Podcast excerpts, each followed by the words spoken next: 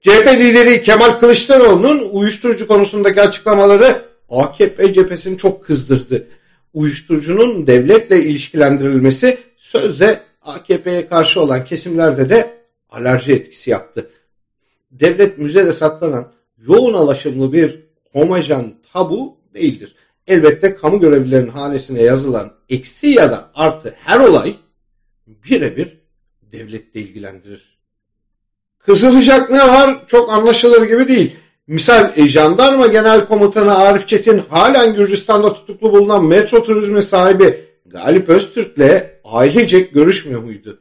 Öztürk'ün dosyası Yargıtay'da beklerken onunla ilişkilerini sürdürmüyor muydu? Karayolu, otobüs, taşımacılık üçgeninde servetine servet katan Öztürk her dönem uyuşturucu iddialarının tam ortasında yer almadı mı? Sonunda Gürcistan'daki evinde kilo kilo uyuşturucu ile yakalanıp tutuklanmadı mı? Devam edelim. Söz gelimi daha önce mecliste dezenfektan satan uyuşturucu pazarlama iddiasıyla cezaevine girip akabinde kozmetik fabrikasının önüne üstünde yerli ve milli yazan Türk bayrağı astıran Ali Osman Akat albümüyle gündeme gelmedi mi? İş insanı Akat'ın Erdoğan'dan Soylu'ya ve pek çok devlet bürokratına boy boy fotoğrafı ortaya çıkmadı? Brezilya'da uçağında 1.3 ton kokain yakalanan Şeymuz Özkan'ın hadi GBT'sine bakılmadı. Peki uçaklarındaki usulsüzlükler özensiz alınan uçuş lisanslarının kontrol edilmemesinin anlamı neydi? Bu uçaklara ve taşınan mala kamuya ait kurumlar izin vermemiş miydi? Recep Köroğlu adlı uyuşturucu satıcısı yerli ve milli narkosumuzun köylüsü oğlunun kankası değil miydi? Acaba uyuşturucu satıcılığı yapmaktan hazırlanan dosyasını uzun süre Kılıçdaroğlu mu Yargıtay'da tuttu? Ya da dosya üst düzey mahkemedeyken yine güvenle uyuşturucu satan ama bir daha yakalanan Recep Köroğlu'nu bu kez de karakolda serbest bırakan polislerden ya da onlara talimat verenlerden biri CHP lideri miydi?